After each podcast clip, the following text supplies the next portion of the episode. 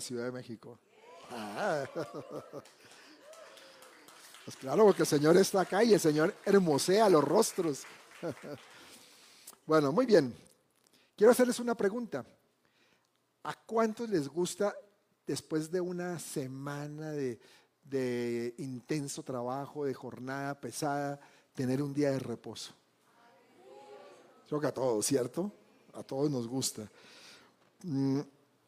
Y es que no solamente nos gusta, también lo necesitamos, porque es necesario reponer fuerzas.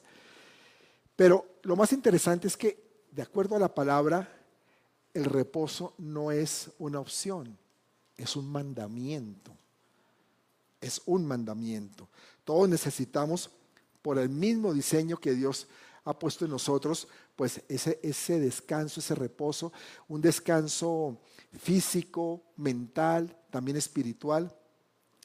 Y cuando lo hacemos un día por semana, pues eso es maravilloso. Eso nos ayuda tremendamente.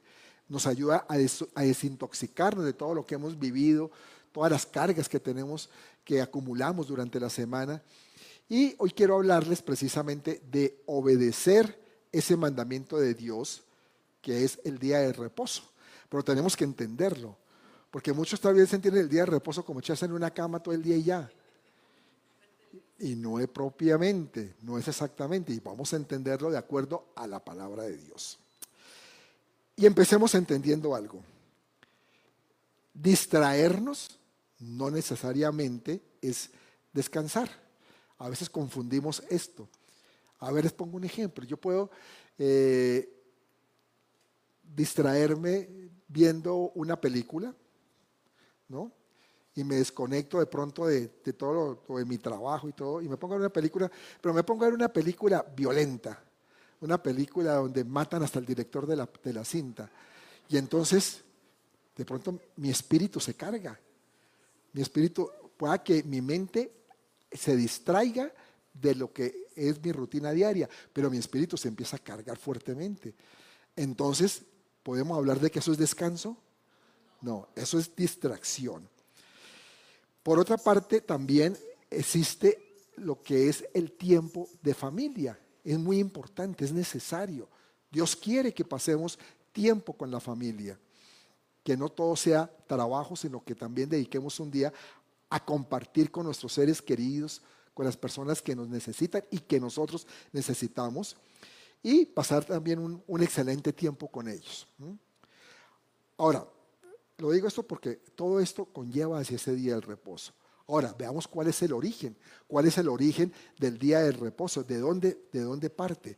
Y vamos a Génesis 2, versos 2 y 3. Génesis 2, versos 2 y 3, que dice, y acabó Dios en el, en el, día séptimo la obra que hizo, y reposó el día séptimo de toda la obra que hizo. Y bendijo Dios al día séptimo, y lo santificó, porque en él, en él reposó de toda la obra que había hecho en la creación. Entonces ahí lo que está diciendo es que Dios bendijo ese día, lo santificó el séptimo día y lo convirtió en el día de reposo.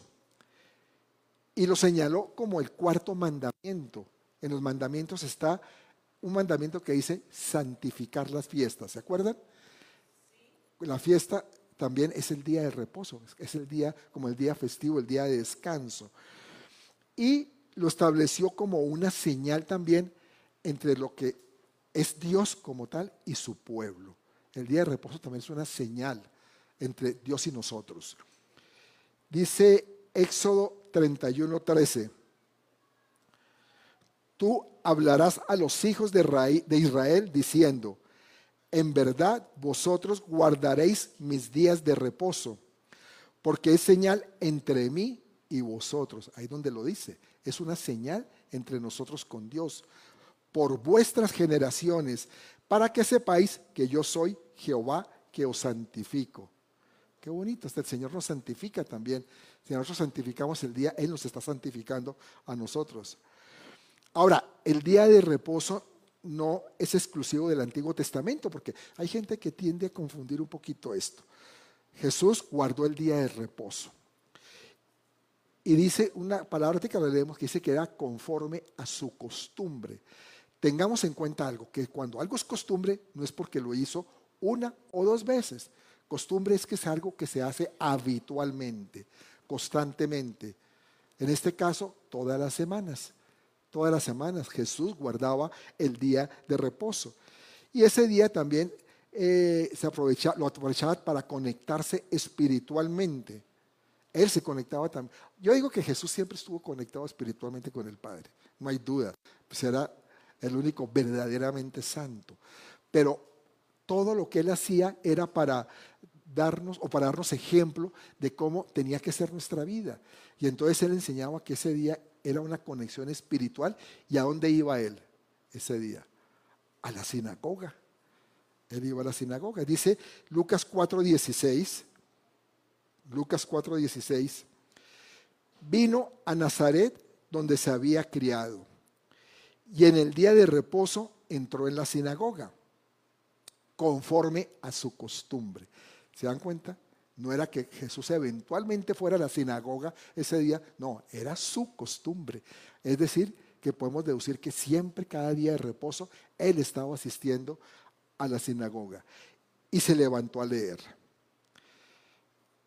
En nuestro lenguaje de hoy podemos decir que Él era fiel a su iglesia. Él iba a la iglesia, él iba y era fiel, fiel a ir, a asistir, a conectarse con el Padre y a, leer las escrituras. Ahora, con esta introducción que he hecho y con este contexto, quiero que vayamos a un, a un pasaje que narra cuando, cuando Jesús llegó a la sinagoga en el día de reposo. Un pasaje que de pronto pues muchos conocen.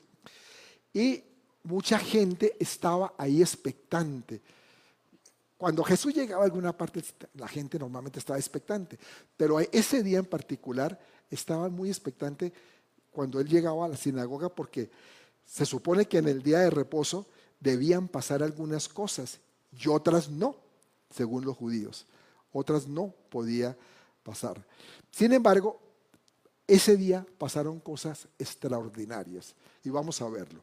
Vamos a, acompáñeme a Marcos 3, Marcos 3 y vamos a leer del verso 1 al 6.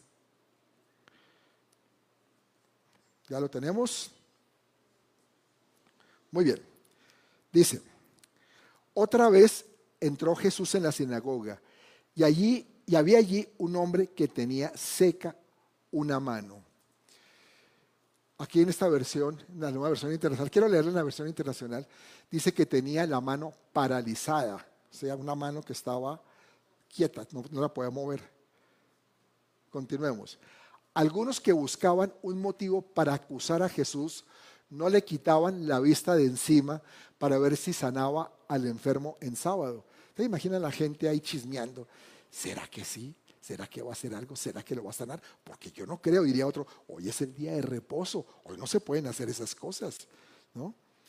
Continuemos. Entonces Jesús le dijo al hombre de la mano paralizada, ponte de pie frente a todos. Luego dijo a los otros, me imagino mirando, yo creo que estaba mirando ahí a, los sacerdotes y a todos los, los fariseos, ¿qué está, permitido, ¿qué está permitido en sábado? ¿Hacer el bien o hacer el mal? ¿Salvar una vida o matar? ellos permanecían callados, dice la palabra, se quedaron mudos, no tenían respuesta. Jesús se les quedó mirando, enojado y entristecido por la dureza de su corazón, y le dijo al hombre, extiende la mano. La extendió y la mano quedó restablecida. Fue sanado el hombre. Tan pronto como salieron los fariseos, comenzaron a tramar con los eh, herodianos cómo matar a Jesús. Esa gente salió, decía, ya es demasiado, ya hasta el día de reposo llegar a hacer ese tipo de cosas. No, no, no, eso esta tenemos es que darle tuki-tuki, ¿sí? Cuello, ¿sí? Porque no, esto no puede seguir pasando en la sinagoga. Era día de reposo y por eso, y por serlo había que ir pues había que ir a la sinagoga y allí estaban reunidos. Y, qué casualidad que ese día había un hombre con la mano seca. Un hombre que hace mucho tiempo, seguramente, ¿no? Pues había dejado de trabajar en, en lo que hacía, porque con una mano pues es muy difícil, ¿no? Hacer ciertas labores, ciertos tipos de labores. Y sobre todo si no es zurdo, porque de pronto puede que la mano izquierda le funcione mejor que la derecha y entonces puede hacer ciertas labores, ¿no? Pero aquí estaba siendo afectada la mano derecha. Ustedes dirán, pero ahí no dice eso, pastor. ¿Dónde dicen que la mano derecha fue la afectada? Sí, sí. Lo que pasa es que en la Biblia, los, eh, ya los evangelios, eh, hay que ver de pronto eh, la narración que puede hacer un evangelista o otro, porque uno cuenta unos detalles y otro puede contar otros detalles. Y en este caso, Lucas sí contó ese detalle. Lucas 6:6 dice, Aconteció también en otro día de reposo que él entró en la sinagoga y enseñaba. Y estaba allí un hombre que tenía seca la mano derecha. O sea, era la mano derecha la que tenía seca.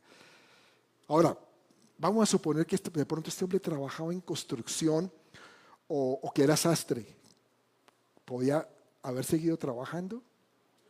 Imposible, ¿cierto? O que fuera mecánico o carpintero. Muy difícil, muy difícil.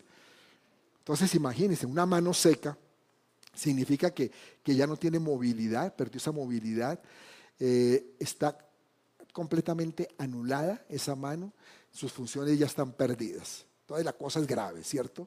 No es una situación fácil. Es claro que para, la mayoría de las personas el hecho de, tener una imposibilidad física significa mucho. Yo diría que para casi todos. Una imposibilidad física es algo que, que nadie desea porque nos limita. Entonces imagínense ustedes a esa persona con esa mano imposibilitada yendo a buscar trabajo o tratando de encontrar un nuevo trabajo. Difícil, ¿verdad?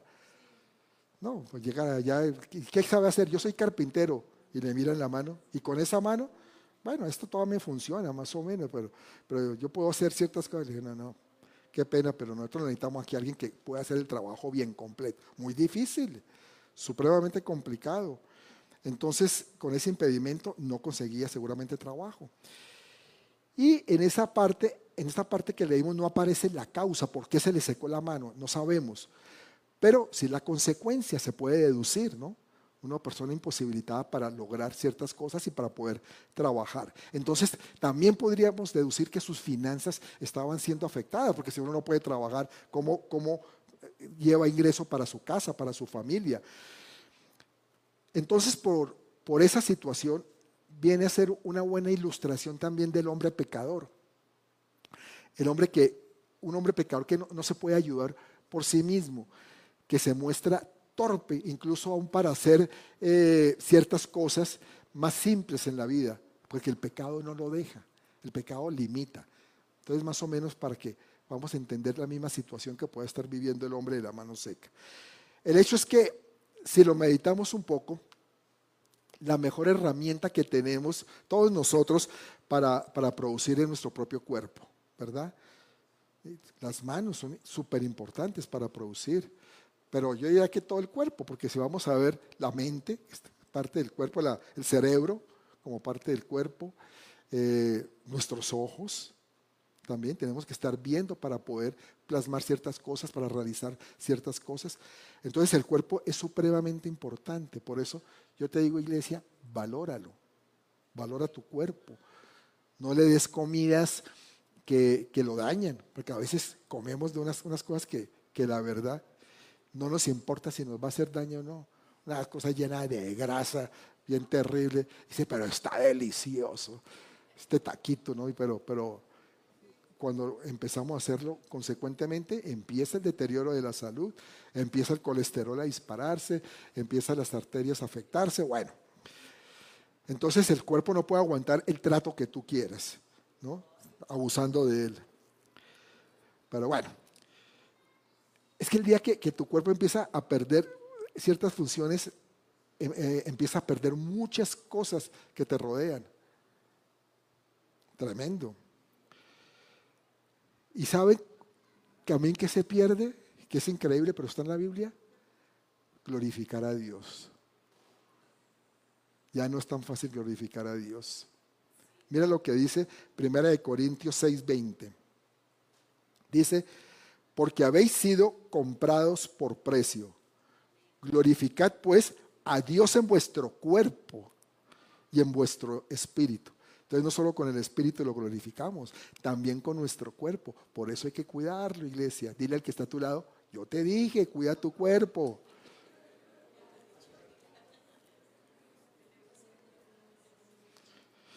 Entonces este hombre, pues que, se presenta, mm, ahí en el día de reposo estaba limitado, imposibilitado, porque solo tenía una mano, una mano que le funcionara.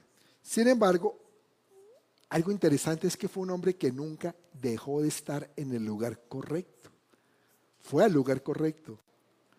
Ustedes están hoy aquí en el lugar correcto, ¿sabes? El lugar correcto es donde está la presencia de Dios. Este hombre estaba en el lugar que tenía que estar. Seguro que él conocía bien el ambiente que se movía allí, ese ambiente que se respiraba. Sabía lo que podía eh, esperar de los judíos. Yo creo que los conocía, de esos judíos que se reunían allí en la sinagoga y que ellos no tenían ningún interés en él. Yo creo que se daba cuenta. Aquí ni me pelan, diría él que tengo la mano seca, de pronto lo ven a uno, pero como con desprecio. Y en tal caso, pues, en aquel día estaba más bien fija las miradas, era, o se fijaron ese día en él porque sabían que, que Jesús seguramente iba a hacer algo. Entonces era la carnada. Pusieron, ese hombre era perfecto para que Jesús de pronto hiciera algo en el día de reposo y entonces lo podían acusar con la ley que ellos tenían. En el día del reposo hizo esto, ahora sí que lo tenemos ya. ¿Mm? Pero ese hombre, sabiendo que podía pasar eso, pues dijo, se fue a la sinagoga dijo, yo voy, porque de pronto Jesús puede hacer algo en mi vida. ¿No? Y él sabía, él tenía una fe, él tenía una fe auténtica en Dios. Y y este es un buen ejemplo para, todos nosotros, porque muchas veces nos podemos sentir desanimados, como que, ay, hoy domingo tener que ir a la iglesia. Sabanás, yo no quiero irme a la iglesia hoy. Quiero quedarme aquí tirando perecita, ¿no? Entonces, a veces sucede eso. Y a veces dice, no, es que, pero ¿para qué voy si el ambiente allá no está tan bueno? Las personas a veces, ay, son desagradables, esa pastora hoy me, de pronto me llama la atención y yo no quiero, ¿por qué se ríen? Entonces, yo creo que, que, eso pasa, eso pasa a veces. Y entonces dicen, no, no es como de mi agrado ir a, la iglesia. ¿no? Entonces, en esas circunstancias es preciso recordar ¿Por qué venimos? ¿No? Porque, en primer lugar, venimos porque queremos encontrarnos con Dios, porque su presencia está en este lugar. Amén. Y luego, pues también, estando aquí, pues queremos ofrecerle nuestra adoración. Decirle, Señor, te adoramos. Y que en medio de la adoración el Señor se empieza a mover su espíritu se mueve y con la palabra también nuestro corazón está siendo ministrado, nuestros pensamientos, nuestra mente. Entonces cuando tú sales, sales distinto, ya no sales igual, ¿ves? Por eso. El día de reposo entonces es un día para buscar a Dios, de ir, de, ir o de venir a la iglesia. Y a pesar de, de sus limitaciones, pues este hombre ese día estaba ahí. Y es que, es que siempre es bueno estar donde Dios está haciendo algo. Eso es buenísimo, te lo aseguro. Entonces, asegúrese de estar donde Dios está. Porque cuando Él está ahí, pasan cosas, suceden cosas. Entonces ahí viene la pregunta, bueno, para, para esta gente, ¿era un día de hacer milagros? Seguramente no. ¿Estaba predicando Jesús en ese momento? No sabemos pronto no. Simplemente ellos todos estaban a la expectativa de lo que él iba a hacer. Sí había una gran expectativa. Y, y resulta como incomprensible considerar como a pesar de todo el bien que Jesús había hecho, porque todos sabían que Jesús había hecho milagros, ¿no? Ya traía una, una historia, un historial entre el pueblo. Sin embargo, e, esa posición contra su persona y su obra cada vez iba más en aumento, iba creciendo. Hacía algo Jesús y entonces más oposición había. Hay que acabarlo, hay que detenerlo, hay que matarlo, porque así lo dijeron, hay que matarlo. Y fijémonos que nadie en ese momento se cuestionaba, porque ahí no lo dice, si Jesús podía hacer milagros de sanidad. Todos, yo creo que todos daban de, por hecho que sí podía. Los mismos fariseos lo sabían, sabían que él había hecho milagros, sino que ellos consideraban de pronto que eso no era de Dios, que el diablo también era el que estaba detrás.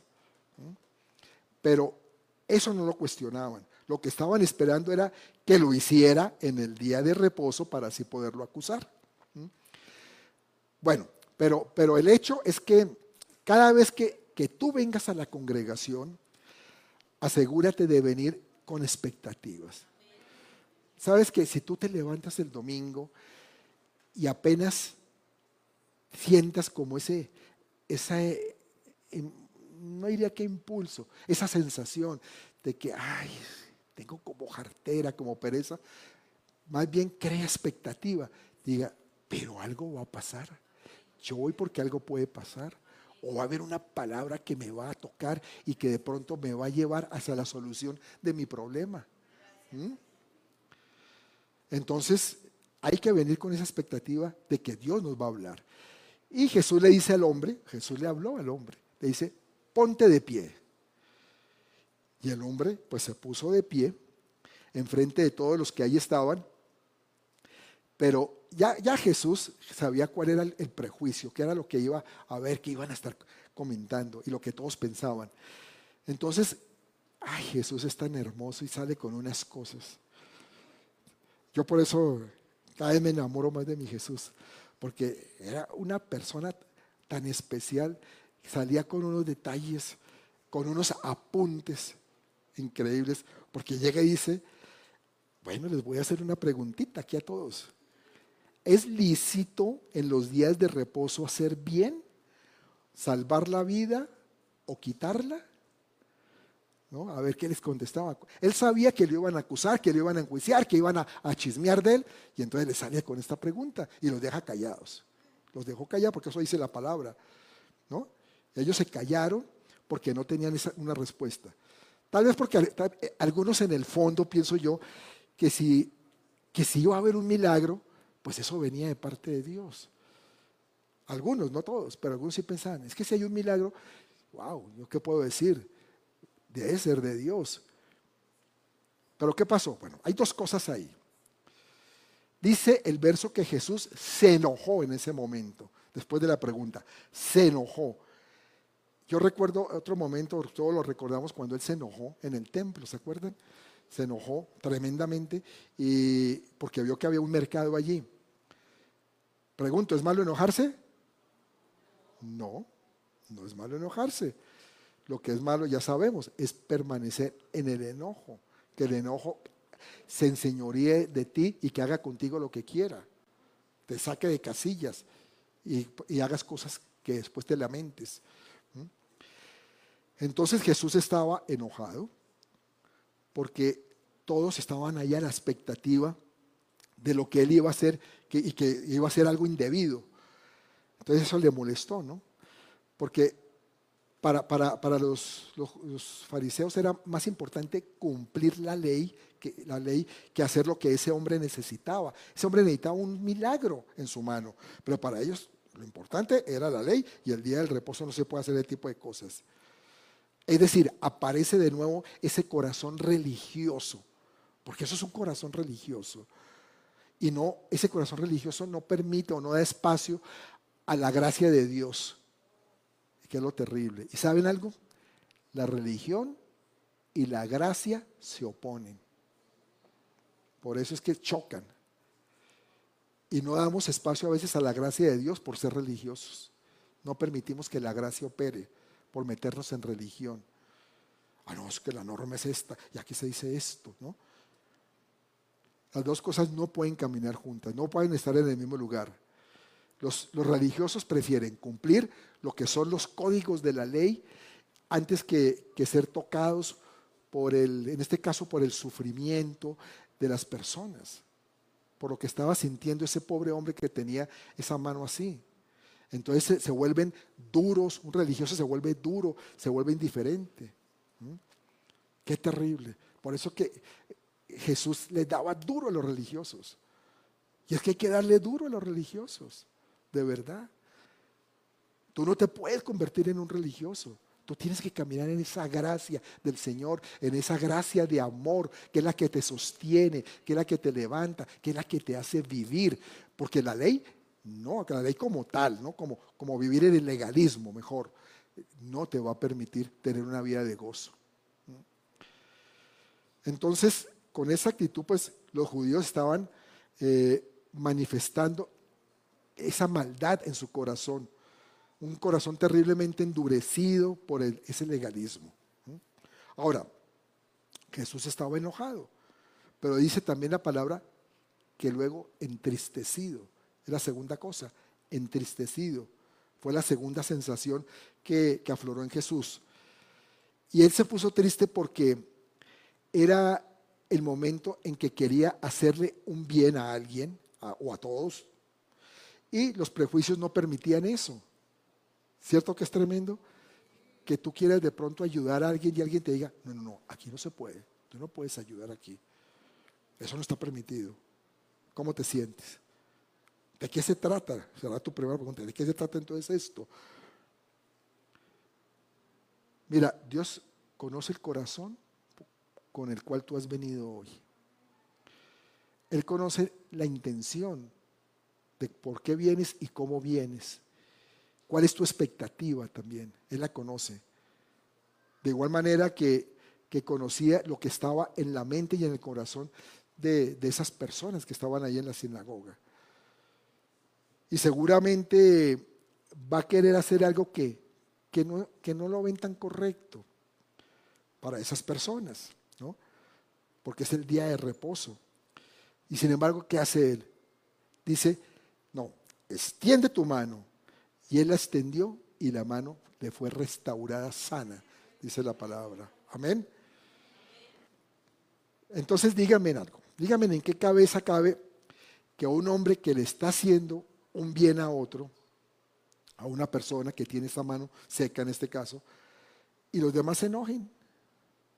¿Alguien se enoja aquí si de pronto el Señor es un milagro de sanidad? Si alguien pasa eh, que no puede caminar bien y sale corriendo, ¡Ay! ¿Por qué hicieron eso en la iglesia? ¿No? No, ¿cierto que no? ¿O qué pensaría usted que, que, que entre enfermo y me encuentra a mí hablando con algunas personas y, me digan, vengo enfermo, pastor, necesito que ore por mí? Y yo me enojo. Que yo me enoje por eso. Me está interrumpiendo. Estoy aquí en una conversación importante. ¿Cierto que no? Eso como que no cabe. Pero es que muchas veces estamos tan encuadrados que no damos espacio a la gracia y al favor de Dios. Y es que, ¿saben cuál es nuestro mayor problema?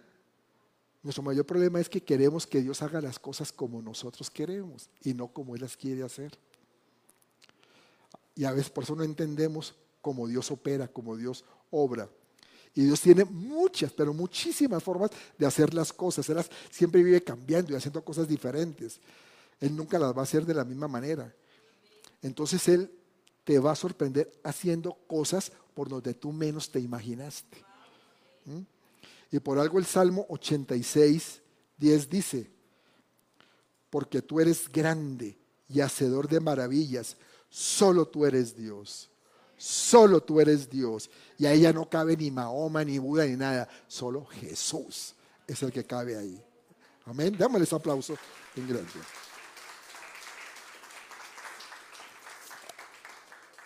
Pues le restauró la mano. Jesús le restauró la mano. Y, sería interesante ir como a esa etapa de la vida de este hombre después, ¿no? Porque ahí no lo, narra la escritura. ¿Qué, ¿Qué sucedería? ¿Qué pasaría después de este momento? ¿Qué significa que Jesús le haya restaurado su mano en el día de reposo? ¿Mm? ¿Qué sería pensando también él? Un hombre limitado en producir, en generar, un hombre aislado también en su mente y cuerpo por una imposibilidad. Yo creo que ese hombre se le cambió completamente todo, el esquema de su vida. Y quién sabe cómo vería ahora a Dios, ¿no? Seguramente ese hombre sí no lo va a ver de una manera religiosa, porque no va a decir, es el colmo, me sanaron la mano el día de reposo. Yo no quería que fuera el día de reposo, yo quería que me diera una cita para otro día. ¿No? Pero no, yo no creo que haya sido así, ¿cierto? Ahora bien, la interpretación que los judíos hacían de la ley del día de reposo se podría decir que implicaba una calumnia contra el mismo carácter de Dios. ¿Saben por qué? Dios había instituido el sábado como ese día de reposo y su propósito había sido que, que las manos de los hombres pudieran descansar ese día y recobrar fuerzas para continuar trabajando en la jornada del siguiente día, pero no para prolongar una incapacidad para trabajar. Dios no iba a querer, eso. Por lo tanto, era inaceptable pensar que que en base al, respeto que se tenía el sábado, hubiera que dejar de sanar a un hombre con la mano seca. Ese no es el carácter de Dios, porque Dios es amor. Y eso es una manifestación de amor. No se puede sanar porque hoy día de reposo. No, esa no es una manifestación de amor. La actitud ahí de los fariseos dejaba claro que aunque, aunque hablaban mucho del día del reposo, porque eso sí se jactaban, de que había que cuidar el día de reposo. Es más, los judíos, para ellos es algo vital todavía el sábado, ¿no? El, el Shabbat. Es algo supremamente importante y hablan mucho de esto. Pero ellos realmente desconocían su propósito. Y aún más, desconocían el carácter de Dios que lo había instituido, que lo había creado. No habían entendido que, que, el interés de Dios al dar leyes a los hombres, porque Dios fue el que dio las leyes, ¿no? Eh, era para ayudarnos a, mostrarnos cómo lograr lo máximo de esta vida, cómo poder caminar en esta vida, porque realmente la ley como tal no es un problema. Si tú caminas de acuerdo a la ley, te va a ir bien, necesariamente te tiene que ir muy bien en todo. Es que no es fácil caminar de acuerdo a la ley, por eso necesitamos la gracia. Pero cuando Dios crea esto también es porque quiere que, nos vaya bien, ¿no? Y también demuestra pues su profundo amor por cada uno de nosotros. Ahora, por el contrario, el diablo, que siempre ha estado por ahí mirando cómo distorsionar las cosas, ha creado las religiones para hacernos creer que el propósito de la ley es esclavizarnos, ¿sí? Que Dios quiere esclavizar al hombre por medio de eso, de hacerlo sufrir, de que realmente se sienta mal, que sea, en otras palabras, tremendamente infeliz. Y entonces hoy, hoy en día, ¿qué qué, ¿qué es lo que han hecho? No, pues para que eso no sea así, para que el pecado no haga infeliz al hombre, pues acabemos con el pecado. Si esto era pecado, ya no es pecado. Que si eh, quiere ser infiel, pues que es su libre determinación, que sea infiel. Eso ya no es pecado. Y así vive sabrosón. Va a ser gozosa su vida. Lo más fácil, el camino más fácil, ¿cierto? Porque el diablo es sagaz, porque sabe que por ahí la gente se va perdiendo. Ahora que están que legalizan un poco de cosas atroces en contra de la palabra de Dios, ¿para qué es? Para perdición del hombre. Y el diablo gana la partida ahí. Gana la batalla, pero no la guerra. La guerra la gana ya Jesús. ¿Mm? Amén.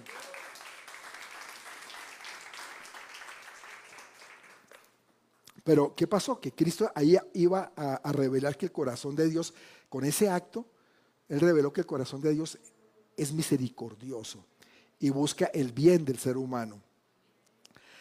Así que con la, con la misma intensidad con la que repudia la actitud de esos judíos legalistas, su corazón, el corazón de él ardía en compasión y, en amor para con el hombre inválido. Yo imagino a Jesús conmovido. Es que yo no lo puedo dejar pasar. Este hombre tiene fe, este hombre vino, el, hombre necesita un milagro y yo sé que mi padre le va a sanar. ¿No? Por eso cuando Jesús sanó al hombre enfermo, debemos darnos cuenta de que lo que quería era demostrar que, Dios no es indiferente frente al dolor humano. Que ese mm, profundo deseo que está en Él es que su pueblo, que nosotros disfrutemos de libertad y que no suframos con una esclavitud religiosa. Por eso es la que está a tu lado. Disfruta tu libertad en Cristo.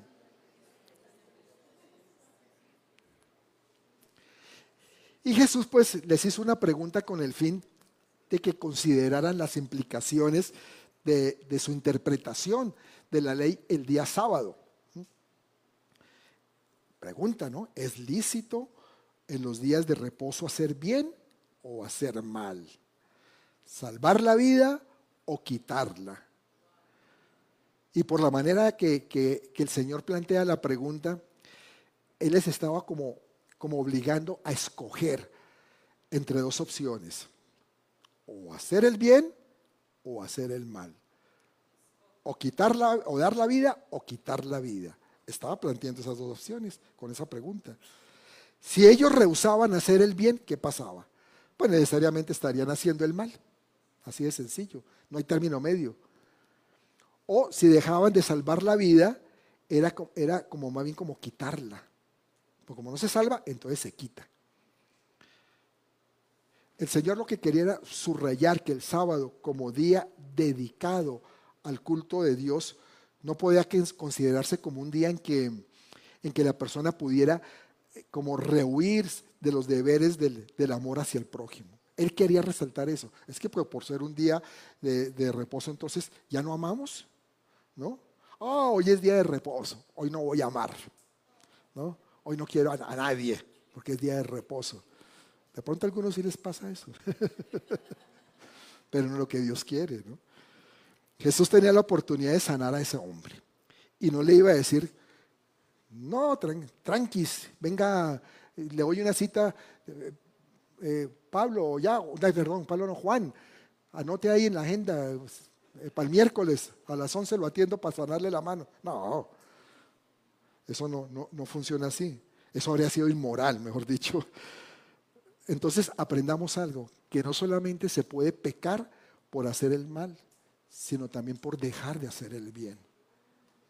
Esta, esta, gente pecaba con sus leyes por no hacer el bien, porque lo dejaban de hacer, basado en el hecho de que decían de que ese día no se podía tocar. Por lo tanto, habían dos cosas que, Jesús quería enfatizar sobre el día de reposo. Los fariseos centraban toda su atención en todo aquello que no podía hacer en ese día. Es que este día no se puede hacer esto, no se puede hacer lo otro, tanta cosa. Pero Jesús ponía la atención en lo que sí debía hacer. No en lo que podía, en lo que debía hacer en él, en ese día. Porque una actitud como la de los fariseos le, iba a impedir necesariamente eh, a la gente cantar y alabar al Señor. Porque si llegan de una vez limitados, pues de una vez llega, eh, Cristo, yo te amo. Y así hay gente que viene, ¿no? Como limitado. Uno no puede venir a la iglesia así. Uno tiene que ir con ilusión, con gozo. Y parece que, aquí toda su preocupación para, para, ese día consistía en que, que nadie hiciera ninguna de las cosas prohibidas. Pero yo, creo que antes de entrar a la sinagoga ya estaban pensando y mirando, a ver si este va a entrar así, a ver cómo va. ¿Las manos sucias? No, este no puede entrar hoy a la sinagoga. Y toda la cantidad de cosas así, las leyes que ellos mismos se habían creado, que ellos mismos se habían confesionado. Y todas esas leyes, ¿qué pasa? ¿Sabe qué es lo terrible? Mata el espíritu de adoración. Porque si tú ya estás lleno, llegas todo limitado, todo casillado, pues ya no puedes adorar con gusto. Lo mata. ¿Mm? Ayuda a Por otro, por otro lado, pues Dios no solo, eh, o no solo Dios recibe lo que, lo que le corresponde, sino tampoco el prójimo. Los demás no reciben no solamente la adoración hacia Dios, sino los demás tampoco se congregan con gusto, porque no están recibiendo el amor de los demás, todo el mundo encuadrado dentro de ese espíritu religioso. Y es que esa, esa observancia legalista que los fariseos hacían de, de sus normas humanas, porque eran puras normas creadas por hombres, los llevaba a estar plenamente satisfechos consigo mismo. Hoy estamos cumpliendo. ¿Para qué? Pero estamos siendo correctos en lo que hemos dicho que hay que hacer. Y les, permitía también despreocuparse por completo de los demás. Solamente se preocupaban por ellos. Llegando a tener una, una actitud totalmente carente de misericordia. Qué triste es. Llegaron a la iglesia y encontrar carencia de misericordia, ¿sabes? Tal como, como se estaba considerando en este pasaje. Para ellos eran más importantes las normas que las personas. Y no puede ser. En la iglesia de Jesús tiene que ser mucho más importante las personas, las almas, el corazón de la gente, la necesidad que cada uno trae. Dice Marcos 2.27, también les dijo, el día de reposo fue hecho por causa del hombre y no el hombre por causa del día de reposo. Con este verso, esto lo dijo Jesús, con este verso muchos piensan que Jesús vino a como a abolir el día de reposo, lo quería acabar. Junto con esas prácticas pues legalistas y restrictivas. Y porque eso no era malo acabar con esas prácticas legalistas, pero lo que muchos interpretan es que Jesús quería acabar el día de reposo. Y iba a introducir entonces en ese día como una visión más liberal, se le podemos llamar así, y, y llegar a, a, la conclusión de que, de que Cristo nos ha liberado del día de reposo. ¿No? Qué bueno, ya el Señor nos libró, Él nos ha hecho libres y entonces el día de reposo ya, ya no debe ser para, para, estar por ahí clavado. Entonces vamos a la iglesia estamos esclavizados. No, no lo puedes ver de esa manera. O como, como les digo, como ese Jesús más liberal, ¿no? Lo cierto es que el Señor nunca criticó ni tampoco vas a encontrar en la palabra que Él haya abolido el día de reposo. Él siempre lo practicó por costumbre, dice. Lo único que sí hizo fue liberar el sábado de las normas legalistas y absurdas que los fariseos habían impuesto sobre él. Eso sí lo hizo. Esto no puede ser así. Este día no es para esclavitud, para estar así, totalmente encajonado, que no puedan ni siquiera expresar su amor a Dios. Y esta, y esta historia me sirve para comentarles algo a la iglesia llegan personas que teniendo su cuerpo bien, viven como si estuvieran imposibilitados porque no ponen a funcionar todo lo que tienen dentro. Viven limitados. Tienen todo, pero, pero hacen muy poco, teniendo muchas habilidades, muchos talentos. Entonces en la iglesia hay personas que están limitadas ojo, no es que les esté culpando, porque tal vez muchos desde tiempo atrás les marcaron, los marcaron de tal forma que, que no pueden ver más allá todavía y que les han como atrofiado sus dones, sus talentos, no quieren ponerlos a funcionar. Pero yo les tengo una noticia. Dios está restaurando la habilidad de los hombres y de las mujeres también, para que produzcan más de lo que hoy producen. Tú puedes producir más de lo que hoy estás produciendo, mucho más, por lo que Dios te ha dotado. Lo que entiendo es que, que Jesús en ese día está haciendo ver a las personas que es capaz de devolverle la facultad de alguien que hoy se encuentra limitado. Tú vienes a la iglesia el domingo y sales renovado, sales entendiendo que tú puedes hacer mucho más, ir más allá, que no estás limitado, que con Cristo todo es posible, porque para Dios todo es posible. Amén.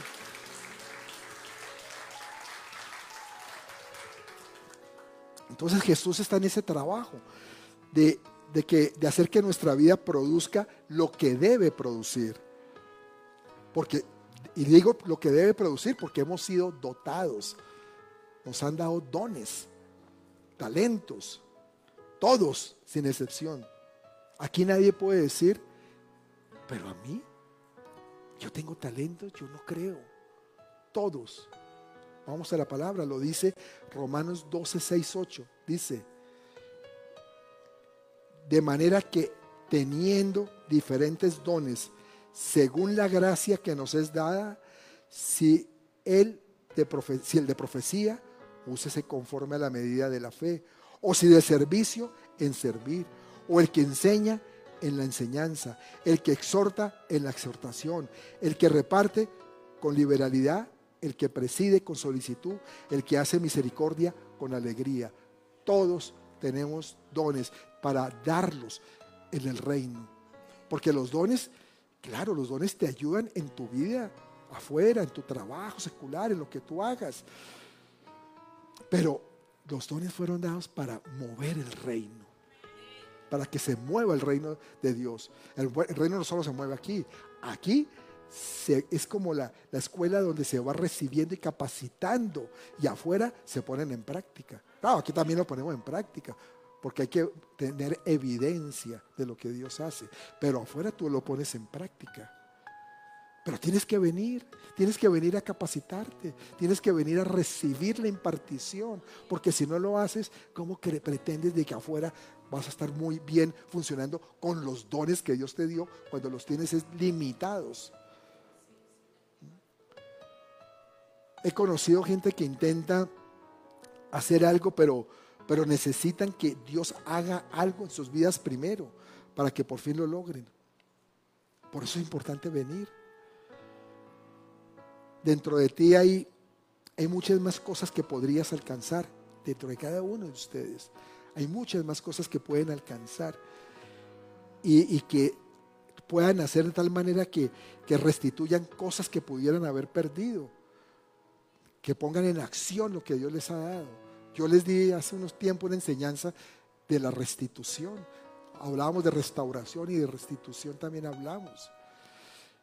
Y de que el deseo de Dios es que se restituya. Y se restituya no solo al, doble, sino hasta más todavía. Lo que tú perdiste. Pero a veces tenemos que poner a funcionar nuestras habilidades para eso. Dones, capacidades que tenemos también tenemos que restituir eso, porque a veces están ahí, se quedaron como muertos esos dones. Hay que restituirlos. Hoy el pueblo de Dios, como tal, tenemos un nuevo reposo. Y ese reposo se relaciona con la obra de Cristo. Vimos que Dios creó el día del reposo desde la fundación, desde la formación del mundo creó el día de reposo. Pero hoy hay un nuevo reposo en Cristo. Recordemos cuáles fueron una de las últimas palabras del Señor Jesús en la cruz. Él dijo, consumado es. Es decir, otra vez encontramos la plena satisfacción de Dios por haber completado perfectamente la obra. Así como cuando creó el mundo, que vio que todo era bueno y, en el séptimo día descansó, también con Cristo, cuando Él muere y dice consumado es, dice, está hecho. La obra ya se hizo. Vamos a ponernos de pie. Por eso es que el nuevo reposo, y con esto quiero que, que quede clarito, porque es algo que yo quiero que a ustedes les quede la razón de por qué nos reunimos el domingo. Y no estemos siendo judaicos, pero ¿por qué no el sábado? ¿Por qué no el chava? ¿No? El nuevo reposo al que el creyente es invitado no tiene que ver con el del séptimo día, cuando Dios terminó su creación, sino con el primer día de la semana, cuando Cristo resucitó y selló la victoria después de haber estado en la cruz. Porque con la resurrección se sella la victoria. Ese es el día de celebrar y ese es el día de reposo para los cristianos. Eso es una revelation que les ha caído, vea. Porque muchos se cuestionan, pero ¿por qué no el sábado? Dejé que los judíos lo celebren el sábado. Ellos se quedaron ahí, pero nosotros celebramos la resurrección del Señor, que fue después del séptimo día. Y así lo entendió la iglesia primitiva, ¿saben? La iglesia primitiva lo entendió y por eso cambiaron el sábado, el séptimo día, por el domingo, el primer día. Y yo te invito a, que tú siempre lo veas de esta manera, de esta forma. Y lo guardes. Y lo guardes viniendo a la iglesia. Agradecerle, a honrar a Dios, a adorarlo. Y a recibir un mensaje que Dios tiene para ti, para que tú lo recibas desde lo más profundo de tu corazón. Eso es lo que Dios quiere. Ya lo entendiste, ya lo aprendiste. Porque muchos piensan que el día, como digo, el día de reposo es para quedarnos encerrados, echados sin hacer nada. No, el día de reposo es que tú reposas en Él, descansas en Él, lo adoras, te enterneces con Él, tienes expectativa de lo que Él va a seguir haciendo en tu vida y sales renovado. Y cuando sales renovado es porque estás descansado. Venid a mí los que están cansados y cargados, y yo los haré descansar, dijo Jesús. Todos los que estén cansados. Entonces vienen aquí, descansan en Él y renuevan fuerzas para lo que viene. Amén. Vamos a